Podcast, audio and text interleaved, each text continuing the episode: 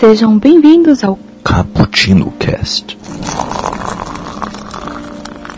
É pau, é pedra, é o fim do caminho. É um resto de toco, é um pouco sozinho. É um caco de vidro, é a vida, é o sol. É a noite, é a morte.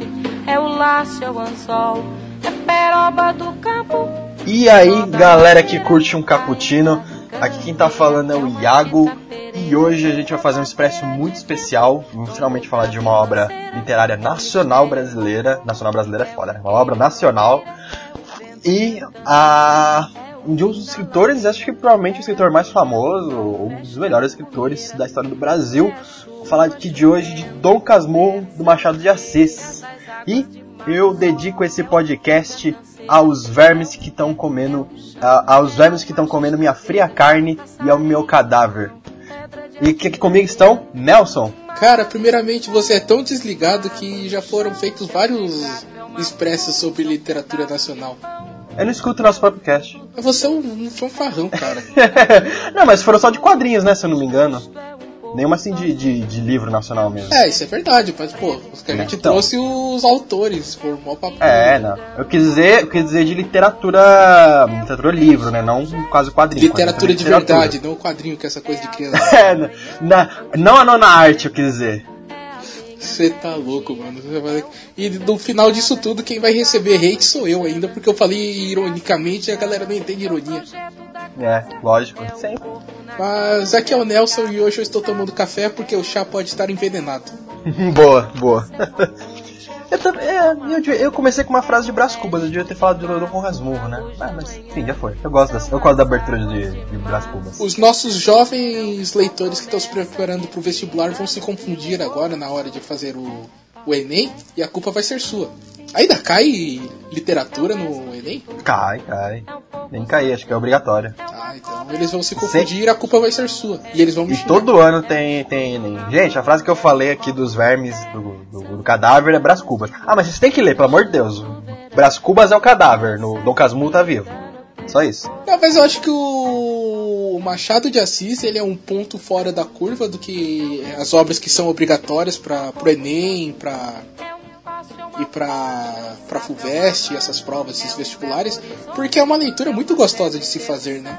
Porque geralmente tem-se aquela aquela vertente que diz que brasileiro não lê porque os livros que nós somos obrigados a ler não são livros interessantes. Mas eu acho que tanto é, Cubas, quanto Quincas Borba, quanto Dom Casmurro são bem diferentes disso. Né? Na verdade, são livros gostosos de se ler, são interessantes pra caramba. Concordo, meu professor até mesmo mandou uma vez na faculdade, ele quis dar uma incentivada a gente ler, que a gente tava muito é, trabalhando e fazendo prova de faculdade, é possível você fazer qualquer coisa por lazer. Ele passou um livro pra gente ler, chama Luneta Mágica. É do mesmo tempo do, do, Machado de Assis, assim, nessa época do realismo. É bem gostoso de ler, cara. Eu li, assim, bem, bem tranquilamente. Gostei até Mas é diferente de um... É diferente de um Iracema, por exemplo, que é ineligível. É.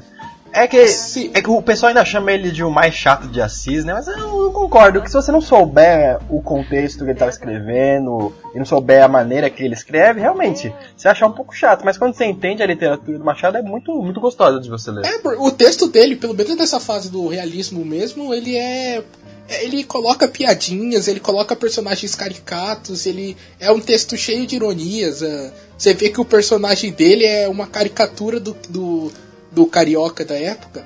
Era no Rio de Janeiro? Era no Rio de Janeiro, né? Que ele fala que é na capital, que ele. É. Tem a parte que ele fala que vai falar com o imperador para não ir pro, pro convento e tudo mais. Ah, mas isso aí a gente vai chegar já. Mas vamos falar dele primeiro que a gente nem comentou, né?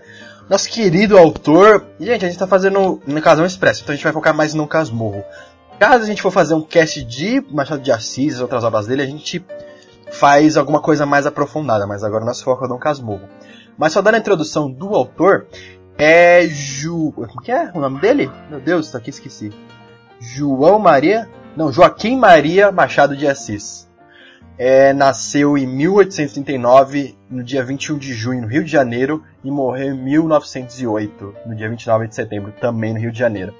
Machado de Assis era um cara que não saía muito do, da onde ele morava, assim, ele gostava de ficar por lá mesmo, ele nunca foi de viajar, de estudar fora, até porque ele sempre era muito autodidata, foi uma criança realmente muito inteligente. Ele quase nunca ia pra escola, aprendi tudo em casa. Realmente é um. Até porque sair de casa naquela época, tipo, ah, vou ali dar um passeio no. sei lá, na Bahia. Ferrou.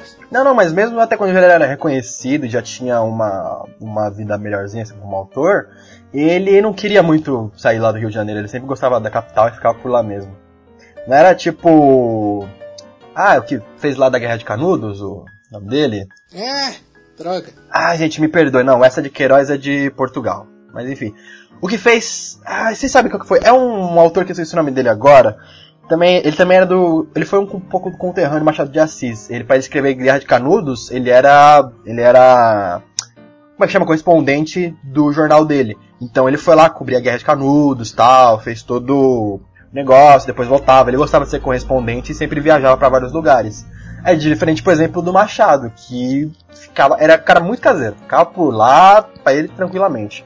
Inclusive, é um, é um grande nome brasileiro que é negro, né? Considerado negro, porque o pai era mulato e não me engano se acho que a mãe também não era, não lembro se era, mas o pai era, ex, era descendente de ex-escravos e ele consequentemente acabou nascendo mulatinho. Então é um grande nome da brasileiro negro assim na história, bem bacana você também ver essa a história dele. Toma essa, racistas de merda. Foi um rapaz pobre, foi um rapaz assim que sofreu um certo preconceito, tal, como muitos outros. Mas ele compensou tudo isso com uma genialidade ímpar, assim, do autor.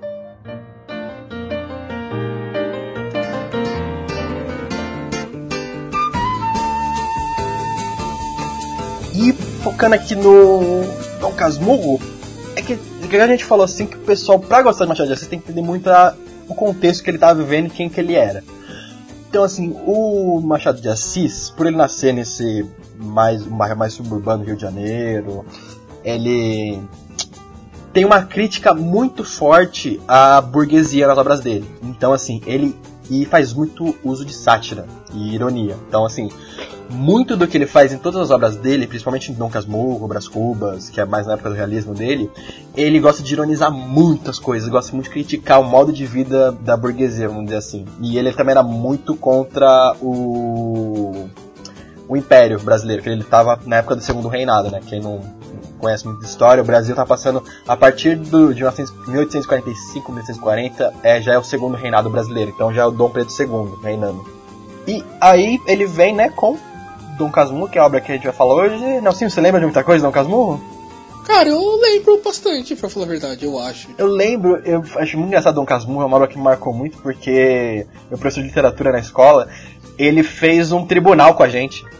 E é tipo assim, metade da sala era defesa, metade da sala era o.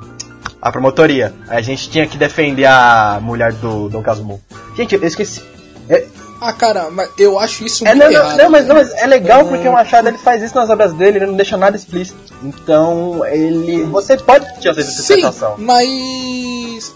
Eu acho que você resumir a obra Dom Casmurro a traiu ou não traiu porque essa questão de trair ou não trair, ela só vai tomar importância com dois terços de livro e tal. E você vai ficar. Se você vai pensando nisso, é que nem quando você vai assistir Blade Runner. Você vai pensando, ah, ele é um androide, ele não é um androide, um androide não, um replicante, ele não é um replicante. Uh, você acaba tentando procurar detalhes pequenos para uma pergunta que às vezes não é a pergunta mais importante da não, Não, não, você não entendeu. A gente não. Não era o foco esse. A gente tinha que todo mundo, lógico, tinha que ter o livro para entender a história, mas a gente secava a obra para poder entender o lado da Capitu, por exemplo, para poder defender a Capitu. Então isso que foi legal, a gente ter feito meio que um tribunal, porque a gente teve que analisar o Bento e teve o carro Dom Casmu e teve que analisar a Capitu também em relação dos dois. Então, tipo assim, a, tanto psicológico dele. Então, e a gente ganhou, só pra o meu lado, meu lado era defesa, a gente defendeu, conseguiu provar lá por muito mais argumentos que a Capitu não traiu o Bentinho. Isso, é isso óbvio, legal. porque o Bentinho na obra toda mostra que ele tem sérios problemas de. Ele é um cara é, complexado. Eu não diria obra, eu não diria a obra toda, porque o Machado de Assis, ele também, ele também trai o realismo numas coisas dessas. Tipo assim, ele, é, ele é realista ao mesmo tempo que ele não é. Ele é mais Machado de Assis, ele tem as características dele. O realismo, ele, para quem não sabe, o realismo foi um movimento literário que veio com muita força no século XIX é, no mundo, assim, por conta de várias e vários acontecimentos. Você tem a segunda revolução industrial, que aumentou o urbanismo. Você tem teorias surgindo é, cientificistas como é, a evolução do Charles Darwin. Tem teorias políticas como o marxismo do Marx, o, socialismo do Marx, o, a, a o anarquismo do Bakunin, teorias positivistas, Conte, tem tipo assim muita coisa acontecendo que aumentou o empirismo, vamos dizer assim, aumentou a teoria científica em geral no mundo. E nisso muitos escritores entraram nessa onda, que a, o, movimento, o movimento literário que teve antes do realismo era o romantismo. Que era aquele negócio voltado mais para um, mais uma história de heróis, uma história de amor. Era um movimento literário dizer, muito contrário ao que o realismo é aqui. Tanto que o realismo vem e se propõe a ser tudo aquilo que o romantismo não era então os escritores realistas são realmente eles são quase cientistas. Eles pegam, analisam os fatos, tanto que é realismo, é base, é o estudo dos fatos, é o estudo que é real. Então os escritores sempre analisavam, sempre põem seus personagens em modelos empíricos, entre aspas, para analisar a sociedade, para analisar um monte de coisa. Então Machado de Assis meio que pegou esse tempo e inaugurou o realismo brasileiro aqui com Memórias Póstumas de Brás Cuba, que foi a primeira obra realista, realista, considerada realista aqui no Brasil. É, e o realismo ele vinha para bater de frente com o romantismo, que era aquela é a literatura burguesa, né? A literatura do é, é, tá tudo muito bom, tá tudo muito perfeito e o, o país só cresce. Não que esses sejam os temas, mas o subtema do, dessas obras românticas. Era fantasia, clássicas, fantasia, vamos dizer assim. Era é, uma coisa muito uma, fantasiosa. Era uma coisa muito surreal, é como se não houvessem problemas. E o realismo ele vem exatamente ao contrário, ele vem falar, ó, tem problemas no país e só que a gente vai tratar deles uh, de uma maneira mais é, como se fosse fazer o um retrato da sociedade, às vezes um, um retrato mais crítico, um retrato mais satírico, ou às vezes um retrato um pouco mais cru, como são os dos naturalistas, mas o romantismo ele busca, ele buscava fazer isso, então ele tentava quebrar aquela ideia do romantismo que tudo é maravilhoso e mostrar que há problemas assim no não só no Brasil, como na Europa, que foi onde nasceu esse uhum. movimento. E assim, quem está citando também não se engane, Machado de Assis ele era da época realista, ele era da época realista, o Dom Casmurro é uma obra realista, mas ele não se prendia a todos os preceitos do realismo, sabe? Ele tinha muitas coisas que iam contra o que realismo falava. Por exemplo. Até porque nenhum escritor nunca se prende totalmente à escola literária onde está no período, né? A gente vê. Também, é, mas também, tem alguns casos que seguem a risca, mas tem outros que não também. Mas mesmo que servem a risca, uh, você pode encontrar um ou outro traço, sei lá, algum traço arcadiano que viria depois, ou um. Não sei, tipo. É, acho difícil o cara dizer, ah, hoje eu vou fazer uma obra sabe? 1800 e pouco. Vou fazer uma obra romântica. E o cara não se envereda por nenhuma outra escola literária. Ele tá fazendo o livro dele. A, e a sociedade dali que tá acontecendo no momento é que vai uh, moldar a obra dele. Então, tipo, se ele pegar alguma referência de outro período, como é o Machado, o Machado faz, até porque o Machado também era um grande cronista, né? Ele tem muito essa veia de escrever crônicas, e as crônicas dele são sempre bem humoradas sobre. E tipo assim, ninguém chegou assim e falou assim: olha, gente, estamos no tempo realista agora, tá bom? Então vamos mudar a ideia. Ninguém falou isso. Mas o pessoal meio que absorvia a realidade literária do momento e fazia suas obras baseadas no que era aquilo. E aí, Nelson, por favor, dá a sinopse de Dom Casmurro. Certo. Ah, então, o Casmurro, nós vemos o, esse personagem, o Bento, que ele tá, ele é um senhor de idade, velho, está morando sozinho numa fazenda e ele tá meio desesperançoso para com a própria vida. Então ele resolve fazer o que ele chama de atar as duas pontas da vida dele, ou a velhice com a infância. E ele começa a contar a história de vida dele, desde quando ele era uma pequena criança até os dias quase atuais onde ele está para mostrar o porquê que ele se tornou o nome que dá nome à obra, que é Dom Casmurro, porque uh, por que, que ele, uma criança tão feliz, uma criança tão brincalhona, virou um ser amargurado? E nesse meio é tempo. Casmurro, Casmurro vem de meio ranzinza, é, né? Que aí ele diz que ele virou um cara ranzinza. É, o começo inteiro é isso. E a gente percebe é, que ele passou por coisas que na cabeça dele foram traumáticas que o transformaram numa pessoa. Uh, uma pessoa até cruel. Ele faz algumas atitudes bizarras assim. Uh, Possessivo do caramba. Sim, né? mas é aquela coisa, ele é o burguês, ele é o cara que teve tudo e é o cara pitolado, ele é o cara com problemas mentais, que ele tinha. Ele precisava de um psicólogo urgente ali. E, da, e assim, a gente vai. Tem, vai dar alguns spoilers da obra, mas pelo amor de Deus, é Dom Casmurro. Sério, não liguem pra isso. Você vai, uma hora ou outra você vai ter que ler esse livro, não tem como. É, e por favor, leiam, porque é bom. É, o spoiler maior todo mundo sabe, que É. o grande mistério da trama é ele teve um filho e ele acha que o filho não é dele. E aí ele fica. O, a primeira metade da obra ele fica te, tecendo um, um retrato de- da personagem Capitu, que ela tinha olhos de ressaca, que ela era maravilhosa. Captua, ele né? O fica- cara da mulher que ele se apaixona, tem filho, tudo. Sim, ao mesmo tempo que ele se esforça pra mostrar por que, que ele se apaixonou e por que, que aquela personagem é maravilhosa, ele tenta mostrar que ela tinha o quê de. ah, como que eu posso dizer? É um pouco de. Ela era um pouco. Safadinha. Um pouquinho é, safadinha não de que faz safa, é, Safadeza. safadeza. Não, é que, é, sexual. é no- é que quando você lê o livro, você percebe que a Captua é mais esperta que ele. Ela é malandra. Ela é a, muito ma- malandra. é a malandra do É. Rio. Então, tipo assim, ela, ela, em diversos momentos do livro, dá a entender que ela sempre tá passando ele pra trás. Exatamente, porque realmente ela é mais inteligente do que o do que o Bento, isso fica claro em vários momentos. Tanto é que é, é ela que no momento de desespero, primeiro momento de desespero do livro, é, tenta é, fazer um analisar é, criticamente o problema e tentar chegar numa solução. E aí ele fica nessa história de mostrar, ao mesmo tempo que ele mostra quão maravilhosa é a Capitu, ele mostra o quão malandra ela era pra provar um ponto. E o ponto é, Capitu traiu ou não, e o filho que eles chamam de Ezequiel em homenagem ao melhor amigo dele, que seria o verdadeiro pai do outro Ezequiel. Isso ficou muito confuso. Qual é o nome do melhor amigo dele, que ele achou que traiu ele? Ezequiel, por isso que o filho É do Ezequiel, moleque é né? Ezequiel. Por- Não, gente, que eu li, eu li faz tempo, então eu lembro do enredo, mas os personagens me, me fogem a memória. É que assim, o, o livro começa e a gente vê o personagem do Zé- José Dias, que é um personagem inacreditável, ele é muito bom. Ele tá dizendo que o Bentinho vai pro convento. E o Bentinho fica tipo, meu Deus, não, não posso ir pro convento porque ele já. Ele tá naquela fase do primeiro amor e ele é apaixonado pela Capitu. A, aí a Capitu começa a pensar, não, você não pode ir pro convento, não sei o que, não sei o que. A gente meio que entende que ela já sabia que ele gostava dela, mas não queria deixar claro. E ele começa. Eles tentam de todas as maneiras escapar desse terrível fardo que é virar padre e não poder casar. Só que ele acaba sendo enviado pro convento de qualquer forma. Lá que ele conhece o Ezequiel, que vira o melhor amigo dele. Ah, só que os dois acabam saindo do convento e o, o Bentinho acaba se, eh, se casando com a Capitu, porque já era apaixonado. E o Ezequiel ele se casa com a. com a Capitu, A com a? Sancha, que é a melhor amiga da Capitu. Ah, tá, que susto. O Ezequiel e a Sancha têm um filho muito cedo que é que se chama de Capitolina em homenagem a Capitu. E o Ah, Bentinho ele demora pra ter um filho com a Capitu e quando ele tem um filho ele chama de Ezequiel em homenagem ao amigo dele. Isso aí.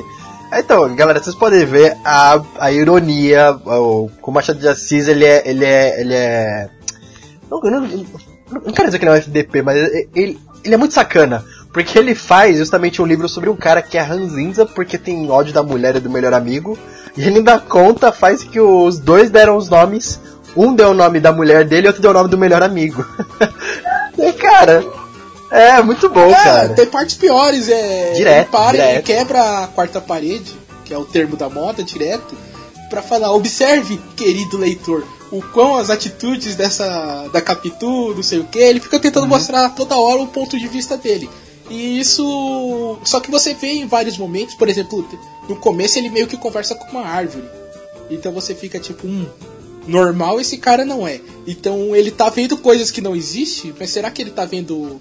Que ele começa a ver que o moleque tem. Ele anda do jeito do Ezequiel, ele nada bem. É. Uma coisa que o Betinho nunca fez foi nadar Tem bem. uma hora que o Betinho ele é um pequeno, o. Betinho não, o Ezequiel é pequeno, ele pega assim o Ezequiel e fala, ah, meu filho, não sei o que, é lindo, não sei o que. Aí ele começa a analisar bem, ele começa a lembrar do rosto do amigo dele. Ele começa a comparar, ué, mas ele é muito mais bonito que eu. Ué, por que ele tem cabelo dessa cor, não tem não sei o que? Eu e a Capitu não temos cabelo dessa cor, não sei o que. E ele começa a ficar, sabe, numa paranoia e olhando pro próprio filho dele assim, você, cara, alguma hora ele vai matar o filho dele, eu juro, eu juro pra você. No meio do livro eu pensava que ele ia matar o Ezequielzinho. É, mas Tá ele tentou.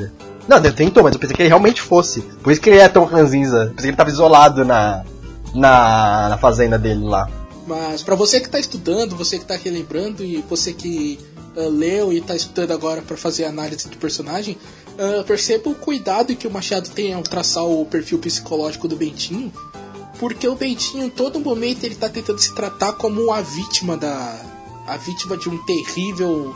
Uh, fordil, de uma maldade extrema da mulher dele.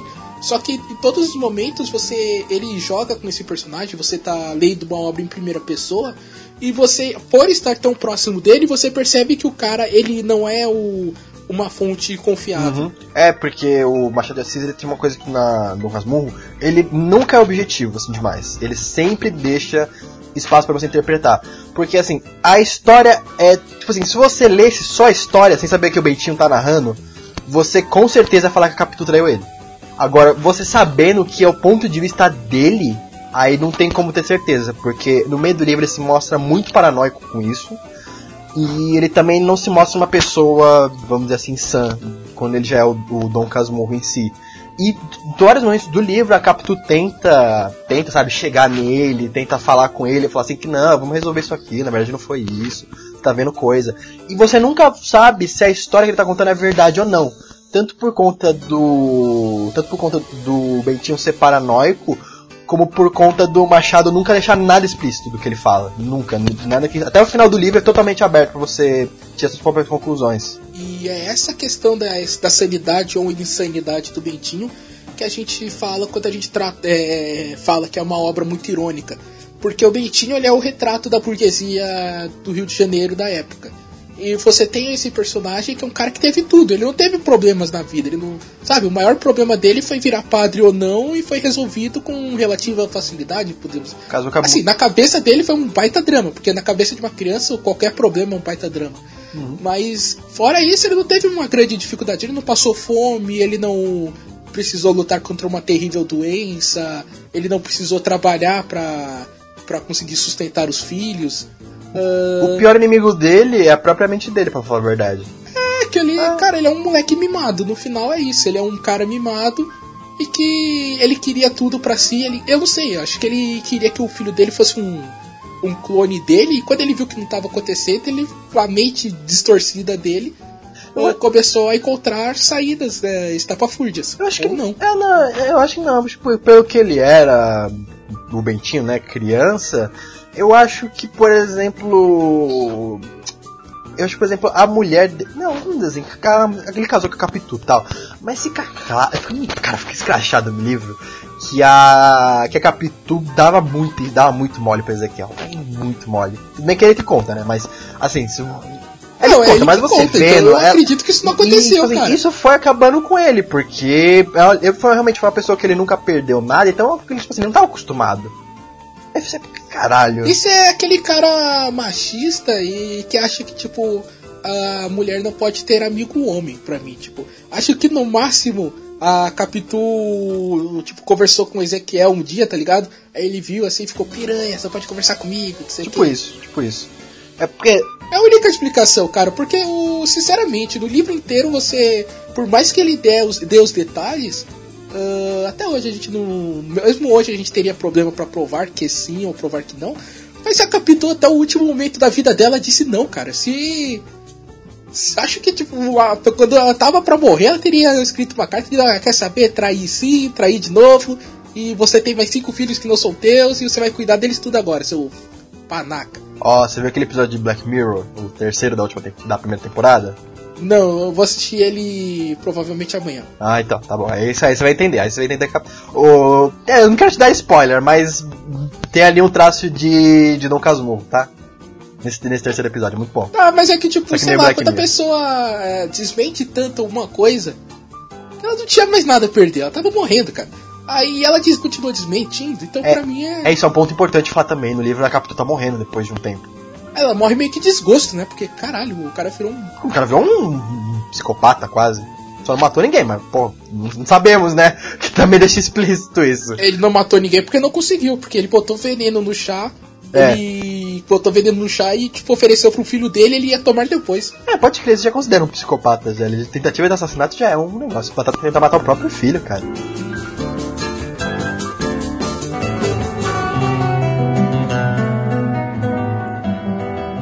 Você pode ver que, tipo assim, o começo do livro ele é bem traço de rom- romantismo. Ele tem, tipo, ele se pela Capitu, tudo.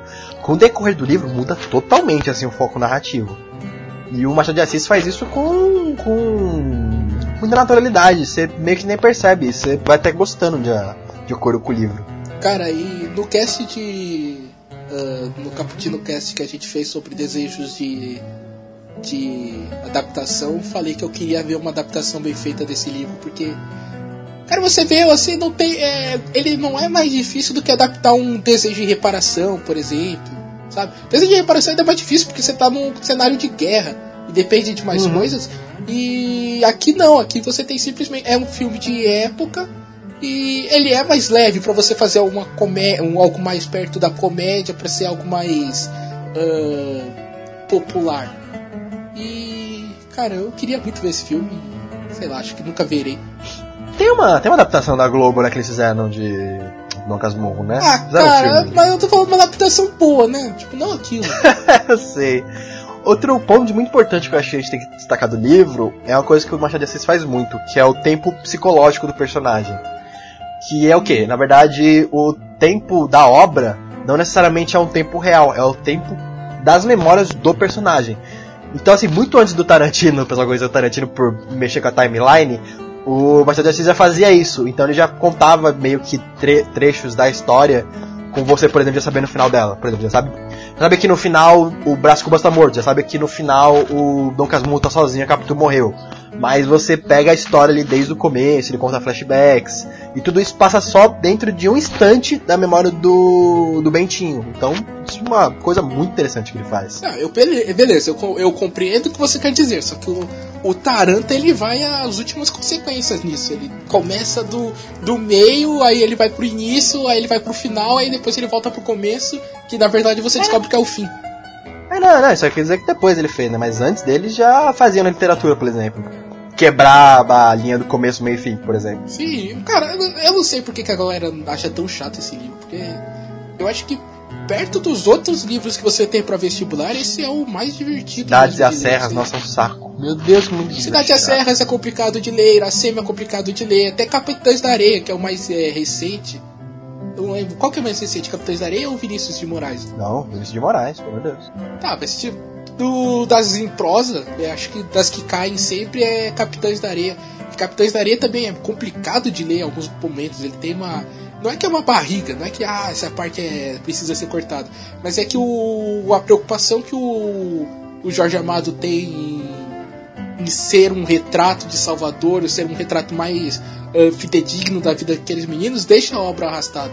E Dom Casmurro não, Dom Casmurro é porrada atrás de porrada. Você tem um problema pequeno, não é verdade? São problemas pequenos, porque começa com a vida de uma criança, mas que vão te entretendo, sabe? Ele vai virar padre ou ele não vai virar padre?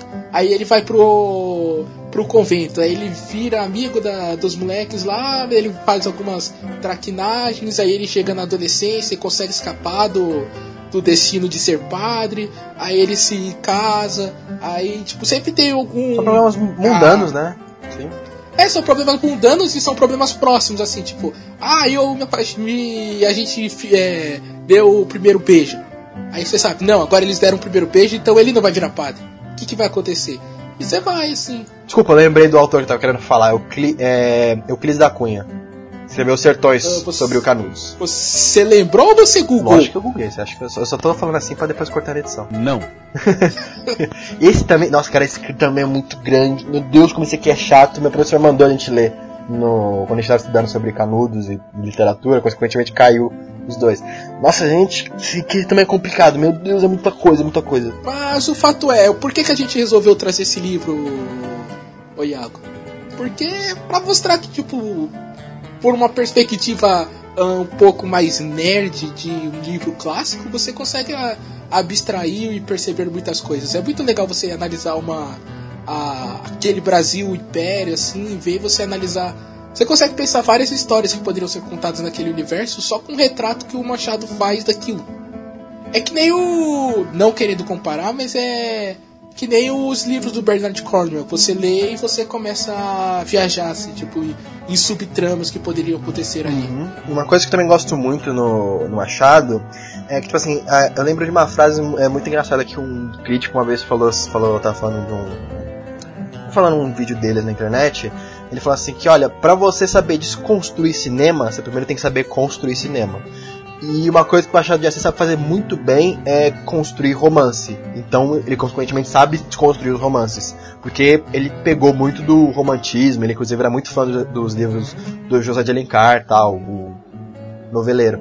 Então ele pegou muita coisa do romantismo e ia desconstruindo aos poucos. Então sempre você tinha aqueles estereótipos do romantismo que a gente tem até hoje. Por exemplo, tem obras, adaptações do Shakespeare, todo mundo faz estereótipo de casal romântico.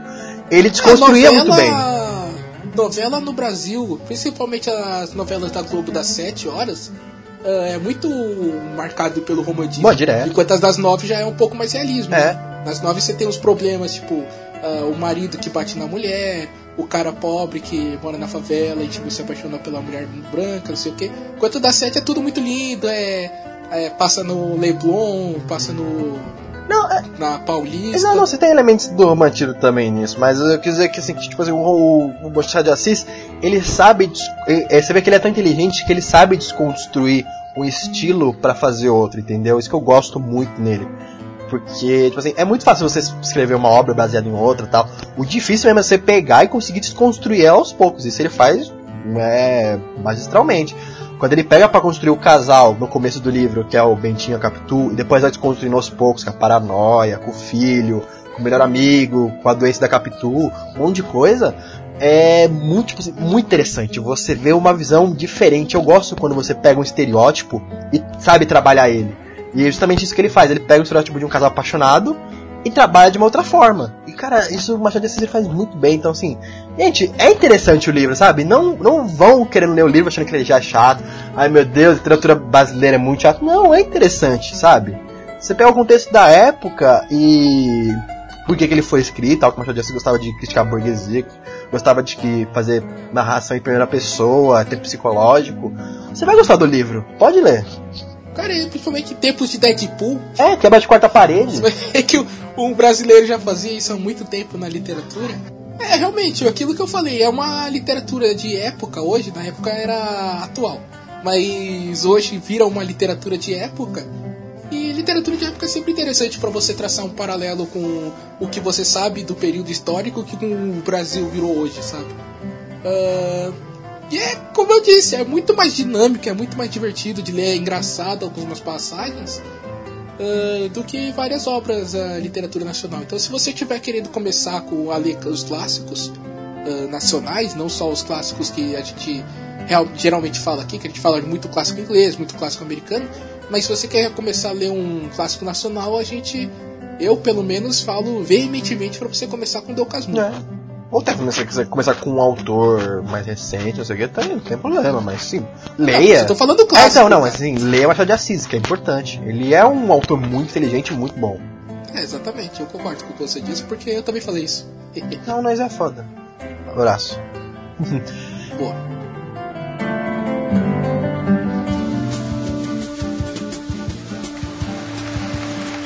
Então, gente, não vamos estender muito mais aqui não, que Machado de Assis dá pano, pano pra muita manga aqui pra gente falar. É, Nelson, você tem alguma recomendação assim, de obra nacional, ou de obra do Machado de Assis também, que o pessoal tem que ler? Ah, caraca, eu não pensei em nenhuma recomendação, eu sou um merda. Uma. Ah, não sei, eu recomendo a Batalha do Apocalipse do Eduardo Spor, então, que é nacional Boa, boa. e eu já recomendei antes desse livro e recomendo aqui de novo, porque é, realmente é muito é muito bom você ler uma fantasia, e uma fantasia tão boa e saber que o, o autor, tipo, mora aqui do lado. Legal. Ó, e também queria te falar, antes, de eu falar a minha recomendação. Capitu traiu ou não traiu o Bentinho? Na sua Não. opinião, não traiu? Beleza. Não, não. Ah, por, isso que, por isso que a minha defesa ganhou na época da escola. A gente defendeu a Capitu, não, não traiu o Bentinho. Cara, o maluco que defendeu falou o quê? Ah, porque ele nadar, ele sabia nadar. Ah, Não, não, não, ah, não, é- é só, o, só a linhagem dos Ezequiel, sabe? É, nada. não, não. É tipo Eles falaram os pontos que o. que o Bentinho, justamente que o Bentinho dava. Que, ele, que a Então, o captura é muito que o próxima, que é a- o esse, filho tipo- dele parecia demais com o Ezequiel, essas coisas. É o que o Bentinho falava. Ele mesmo fala que o filho dele gostava de fazer imitações Uhum. e o cara morava na casa dele. Caraca, eu entendo a discórdia, como eu entendo se o, o Deckard é um replicante ou não. Aliás, porque eu descobri que recentemente que eu estava errado a minha vida inteira. Isso foi muito Que ele é um replicante? Mas, é, então, ele é um replicante. Pô, saiu o Ridley Scott já tinha dado entrevista há muito tempo falando isso. Então, mas eu não tinha visto a entrevista. Daí só para, eu vi a entrevista no Nerd Office e falei, não. Não. Ou não, aí no livro, do filme, no, desse novo filme que vai lançar em 2049, a gente descobre que na verdade não. Até porque ele tá vivo e passou 30 anos. Olha aí. Verdade. Mas enfim, deixa eu partir pra minha recomendação, que eu quero também recomendar um clássico de literatura nacional. Acho muito importante, gente, leiam. Obras brasileiras são boas, tá? Não se prendam só a autores internacionais, apesar de serem também bons. Que chama A Luneta Mágica. Que é um, um livro aqui. Eu pegar a data dele aqui na internet aí, calma. Ah, enquanto você pega, eu vou recomendar outra então. Vou recomendar uma obra clássica também que eu lembrei agora que eu gostei pra caramba quando eu tava lendo. Que era o Memória de um Sargento de Milícia. Nossa, eu li também. Puta que. É muito bom também. Depois que você lê o Dom Casmurro, vai pra essa. Ela, ela é um pouco mais truncada, porque eu acredito que ela seja um pouco mais antiga até. Ah, e o autor tem uma linguagem um pouco mais truncada do que o Dom Casmurro. Mas é a mesma pegada. Você pega um retrato da época e você enfia humor, cara. Você coloca humor. O brasileiro é um cara que desde sempre, e acho que até o fim da eternidade, ele preza muito pelo bom humor. É sempre malandro, né? Sim, e aqui a gente tem isso, a, a obra do malandro. É o malandro que fez malandragens a vida inteira e você segue a vida dele. Desde antes dele nascer ele já estava fazendo malandragens. Então, pesquisei aqui que eu, eu tinha esquecido. É, tinha esquecido aqui de, de, do nome do autor. A Letra Mágica do Joaquim Manuel de Macedo, um livro de 1869. Se eu não me engano, o Joaquim Manuel de Macedo também ele trabalhava pro Império Brasileiro. Se eu não me engano, acho que ele era médico, alguma coisa assim. Ele era médico, acho que do, do Dom Pedro, uma coisa assim. Eu sei que ele trabalhava ali no Império. Cara, é um livro curtinho, tem tipo 180 páginas, é muita pouca coisa, gente. Ele é um livro que conta a história do Simplício. Até, até o nome do cara, ele é um, ele é uma, uma sátira. O Simplício, tipo assim, ele é um cara muito ingênuo. Ele é muito ingênuo em tudo, em tudo, em tudo. É, para ele, ele sempre vai na das outras, ele sempre vai no dos outros tal. E um belo dia, um amigo dele leva ele num. Ele também tem problema de visão, né? Então ele sempre depende dos outros pra guiar ele. Ele tem um problema de visão muito forte, que ele tem miopia, alguma coisa assim. E. É, miop- miopia, que achei, miopia. Aí no caso ele vai encontrar. Aí, tipo assim, todos os óculos que ele experimenta, nenhum deles consegue fazer ele funcionar. Então ele vai num, num submundo assim lá do Rio de Janeiro e encontra um armênio. Um cara que me dá da Armênia pro Brasil aqui fala que o. Não, consegui fazer uma lente pra você, não sei o que, não sei o que, toma aqui. Aí o Armênio faz, tipo, o Armênio meio que usa uma magia tal, ele é meio que um mago, e ele faz ela pra fazer uma lente pra ele. Só que essa lente, ele, o Armênio, ao decorrer, faz três lentes pra ele: a lente do mal, a lente do bem e a terceira lente que eu não posso dar spoiler. Mas é, pra que essas três lentes? O autor ele mostra o, a lente do mal como se todo mundo ao lado do Simplício fosse do mal e como se todo mundo ao redor dele fosse do bem, consequentemente. Então, a- o autor trabalha muito isso de você ser levado pelo seu meio, de você não ter uma opinião própria, de você ver o mundo ou por um lado ou pelo outro, entendeu? E, então, assim, é uma obra muito, muito interessante, ela é muito, ela é muito, muito gostosa de você ler, você lê rapidinho essa obra. É, O Simplício é um ótimo personagem pra você se espelhar, assim, ou espelhar outra pessoa. E tem um final muito poético, é muito bonita quando ele entrega a terceira lente pro, pro Simplício. Você vai entender depois que quando você lê o livro. Então, é um livro que eu recomendo. A Luneta Mágica, leiam esse livro. E, gente, vamos terminar aqui por esse expresso já. Gente, nossas redes sociais estão aí na, no post. Curte, compartilha, faz tudo. Acompanha nosso canal no YouTube com o nosso grande Mike. Tá aí bombando. E é isso aí. Falou! Falou!